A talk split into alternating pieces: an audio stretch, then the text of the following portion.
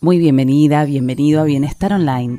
Soy Mari, profe de yoga antiguo, soy instructora de mindfulness, actriz, cantante, licenciada en comunicación, locutora nacional. Soy, como verás, una buscadora incansable. Como amo comunicar y todo el tiempo estoy procurando herramientas que me ayuden a vivir mejor, se me ocurrió crear este podcast para transmitir mis conocimientos y mi camino a lo largo de más de 20 años de búsqueda personal. La idea es acompañarte en tu camino de evolución y crecimiento para que juntas, juntos, encontremos tu mejor versión. En este espacio virtual vas a encontrar historias, preguntas, entrevistas, canciones, reflexiones, meditaciones y un remanso un oasis en medio de la vorágine de las vidas ajetreadas que llevamos. Hoy vamos a hablar sobre Ikigai, un concepto japonés que nos conecta con nuestro propósito y con el flow de la vida. Así que si vos también buscas incorporar herramientas para empoderarte de tu bienestar, quédate que empezamos.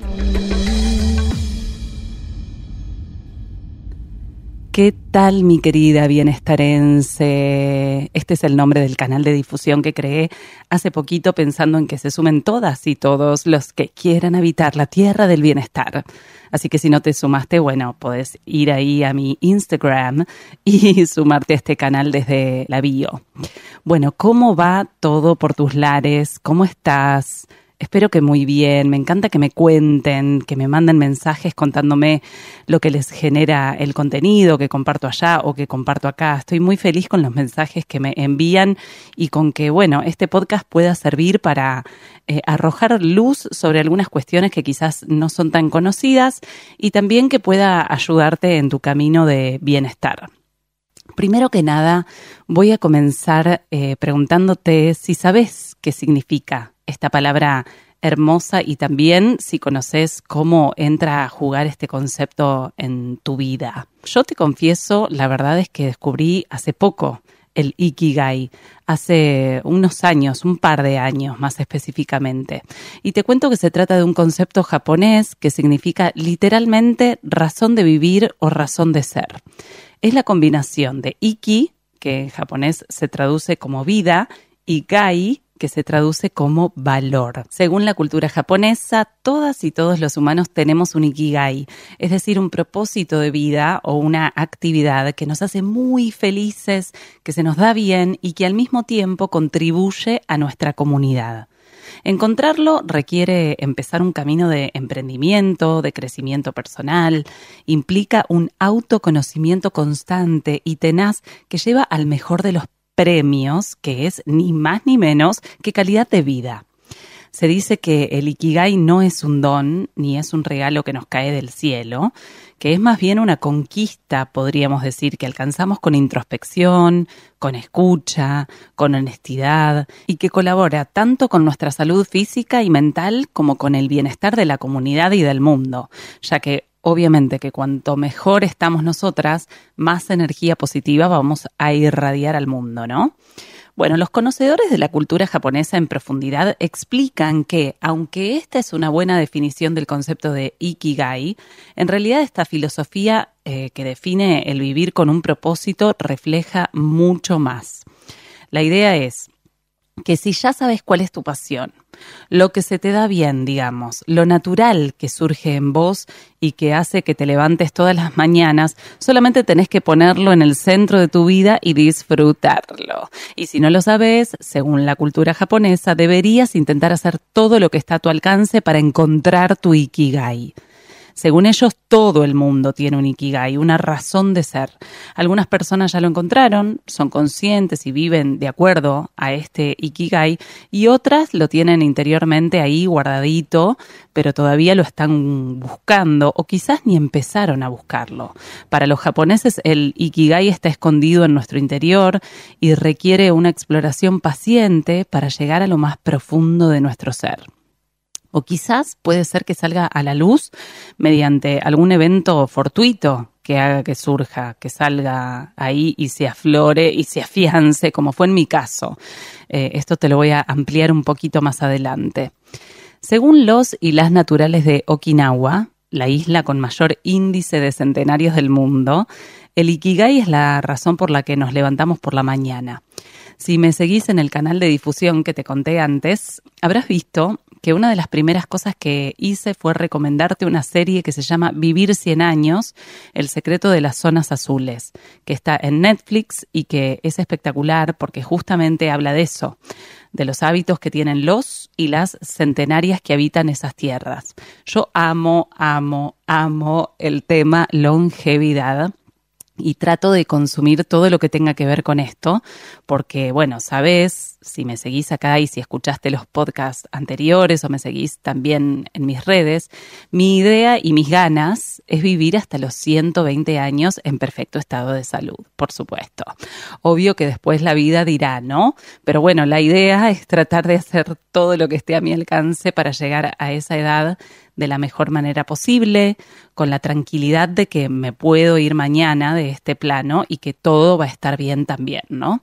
Ya me estoy yendo a cualquier lado porque hashtag locutora eh, y bueno, no es la idea. Te contaba entonces que en este documental una de las claves de los longevos de Okinawa es el Ikigai esa pasión por seguir activos, por tener un propósito. Y curiosamente, mira qué dato, no hay una palabra en japonés que signifique jubilarse, con el significado exacto de retirarse para siempre como tenemos acá en Occidente. Es que para ellos tener un propósito de vida es tan importante en esta cultura que por eso no conciben el concepto de jubilación. Algunos estudios sobre la longevidad sugieren que la vida en comunidad y tener un ikigai claro son tanto o más importantes que una dieta saludable. Y te habrá tocado seguramente ver casos eh, en los que la jubilación suele ser un tópico muy, muy, muy esperado para muchas personas, pero que a la vez, a veces, cuando llega ese momento, les pega mal y muchos caen en depresión. Eh, seguramente te habrá tocado ver algún caso así. Pero bueno, ya en otro episodio vamos a hablar de las zonas azules y sobre la longevidad. Hoy quería eh, poner el foco en otro lado y también invitarte a que me cuentes a vos qué te pasa con esto.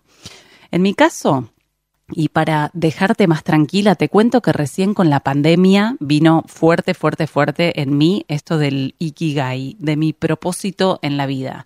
Si bien yo ya era profe de yoga desde el 2007, dando clases en empresas, personales, grupales y pese a haber estudiado varias carreras, es como que recién en la pandemia, casualmente, y abro unas comillas imaginarias gigantes, eh, fue eh, en donde hubo más tiempo, si se quiere, para salir del piloto automático y conectar profundamente conmigo misma, con mi deseo, con mi pasión, eh, y fue ahí que se reafirmó mi Ikigai Ahí nació fuertemente el deseo, el anhelo, la pasión en mí por poder transmitir todo lo aprendido y transformar el mundo eh, mejorándolo. Si bien toda la vida había tenido una fuerte vocación de servicio, no fue hasta la pandemia en donde también se abrió la posibilidad de llegar a muchísimas más personas con la virtualidad. Eh, que este propósito eh, caló hondo y se convirtió en el motor que me impulsa a intentar dar lo mejor de mí cada día como profe, como mentora, acompañando cada vez a más y más mujeres que se sienten identificadas con el espacio y con la propuesta. Ahí también conocí el mindfulness y me enamoré. Me enamoré y decidí formarme como instructora para poder sumar esta otra disciplina e integrarla también a mi programa. Pero esto fue hace tres años. O sea, esto lo digo como para tranquilizar, porque muchas veces es como que veo que hay una especie de depresión o de desconcierto al pensar en este tema del Ikigai, como si fuera una obligación, un mandato New Age, y no es así. Se trata de un concepto súper antiguo y de una motivación que tiene que ser genuina y verdadera. Y hago esta salvedad también para mencionar algo que siempre pensé y sostuve, y que creo que si tenés hijas o hijos puede servirte a vos también, de repente como para reflexionar un poco. Aclaro, yo no tengo hijos, pero tengo sentido común y esto es algo que creo que pertenece a ese orden, por eso me animo a mencionarlo. Me parece que es importante notar la rigidez en esta cuestión de pensar en las carreras o las profesiones como algo estanco, como algo que tiene que ser decidido al salir del secundario. Siempre me pareció una locura esto, de muy chica. O sea, salís del secundario en donde muchas veces ni sabes quién sos, en donde recién te estás construyendo más o menos, estás construyendo tu identidad y ya tenés que saber qué vas a querer hacer el resto de tu vida. O sea, raro, ¿no? Y súper alejado del flow de la vida, de esta posibilidad de, de constante construcción, reconstrucción y de libertad de elección que tenemos que me parece clave, clave, clave para vivir sin estrés. O sea, en mi caso, te cuento, salí del secundario, me puse a estudiar teatro, carrera terciaria de cuatro años en La Plata y también comunicación en la Universidad Nacional de La Plata. Sostuve esto un par de años, eh, en paralelo hacía murga, bueno, otras, otras cuestiones, otras cosas, y luego tuve que empezar a trabajar, eh, quería empezar a trabajar para ganarme mi sustento, digamos, y hubo un momento transcurridos unos meses que tenía que elegir dejar algo porque no me daba la vida directamente. Entonces seguí con el teatro. En ese momento, hablamos del año 98, 99, mm, ni conocí el yoga, no existía en mi círculo, o sea, nadie que lo practicara, ni, ni hablar del mindfulness, ¿no? Que lo conocí hace poquito. Tampoco se me había cruzado por la cabeza estudiar locución. O sea, todo esto que soy hoy y que por supuesto sigue mutando y sigue cambiando, fue parte de un recorrido, de un camino, de una escucha y consonancia con mi voz interna y con mi intuición. Creo que es imprescindible confiar en la vida y en nosotras mismas siempre, siempre, siempre. Entonces, traigo esto porque creo que es vital que podamos repensar estos mandatos que con tanta rigidez nos alejan de lo genuino y, como decía, del fluir de la vida. O sea, no digo que tenés que fomentar en vos misma, en vos mismo eh, o en tus hijos la vagancia, para nada. Digo que tal vez quitar la presión de tener todo resuelto nos puede amigar o les puede amigar con la escucha propia y con el deseo.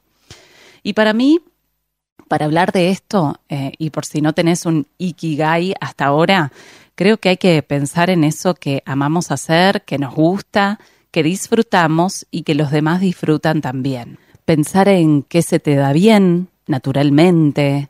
¿Será comunicar? ¿Será escribir? ¿Serán las matemáticas? ¿Será pintar? Bueno, ahora bien, el Ikigai no se reduce solo a encontrar un propósito de vida y dedicarse a él, sino que también implica armonizarlo con un estilo de vida que nos haga bien. Existe un poema tradicional japonés muy lindo que se podría decir que resume los principios del arte de vivir en Ikigai, y te lo leo. Vida sana y ordenada.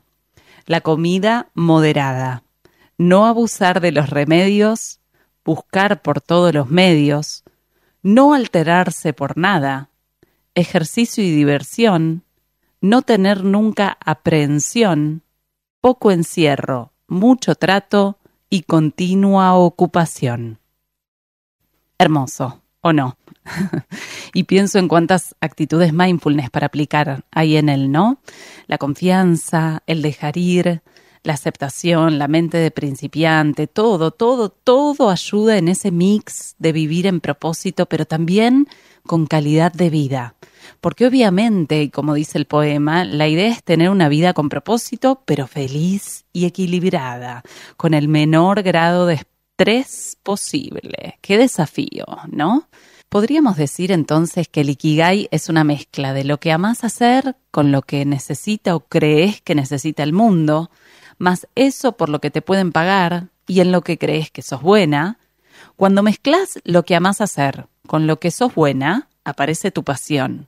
Cuando mezclas lo que amás hacer con lo que el mundo necesita, aparece tu misión. Y cuando mezclas las cosas por las que te pueden llegar a pagar con lo que necesita el mundo, sale la vocación. Y si mezclamos eso por lo que te pueden pagar con lo que sos buena, sale tu profesión. Y de la intersección de todos estos elementos aparece tu ikigai, que sería tu motivación más profunda, digamos. Entonces, bueno, la idea es que sin estresarte, sin volverte loca, puedas empezar a conectar con tu Ikigai si aún no lo hiciste.